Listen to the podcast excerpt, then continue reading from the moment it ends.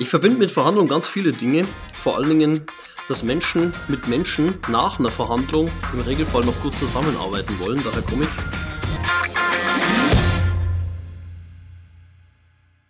Ja, kurzer Teaser. Was verbindest du mit Verhandlungen und wieso sollte dir zugehört werden? Ich verbinde mit Verhandlungen ganz viele Dinge. Vor allen Dingen, dass Menschen mit Menschen nach einer Verhandlung im Regelfall noch gut zusammenarbeiten wollen. Daher komme ich.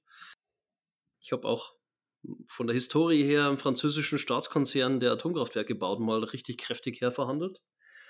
Und äh, was die Leute immer vergessen, wenn sie so die großen Ikonen lesen und die tollen Bücher, die es da so alle gibt dazu, ähm, danach muss man sich noch in die Augen schauen kommen, äh, können.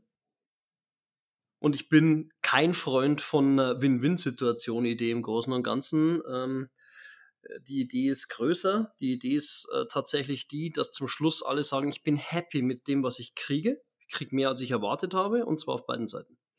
Das ist mehr als Win-Win. Meinst du, du hast damit beide Fragen schon beantwortet? Ähm, naja, sagen wir mal so, ich mache seit 20 Jahren nichts anderes, als Leuten beizubringen, wie man verhandelt und wie man eine gute Position vorne wegkommt. Und äh, deswegen denke ich schon, dass ich das ausreichend behandelt habe an der Stelle. Das glaube ich auch. Und wie du gerade hier hören konntest, wird das ein sehr, sehr spannendes Interview mit Jörg C. Sommer. oder nee, mit Jörg C. Summer, oder? Ja, genau. Das, äh, bin ja doch Deutscher. Hört man gar nicht. Ja, gut. Wobei es international immer ganz praktisch ist mit dem Nachnamen, muss ich gestehen. Ja, okay, super. Das wird auf jeden Fall eine schöne runde Sache hier demnächst beim Blick über die Tischkante.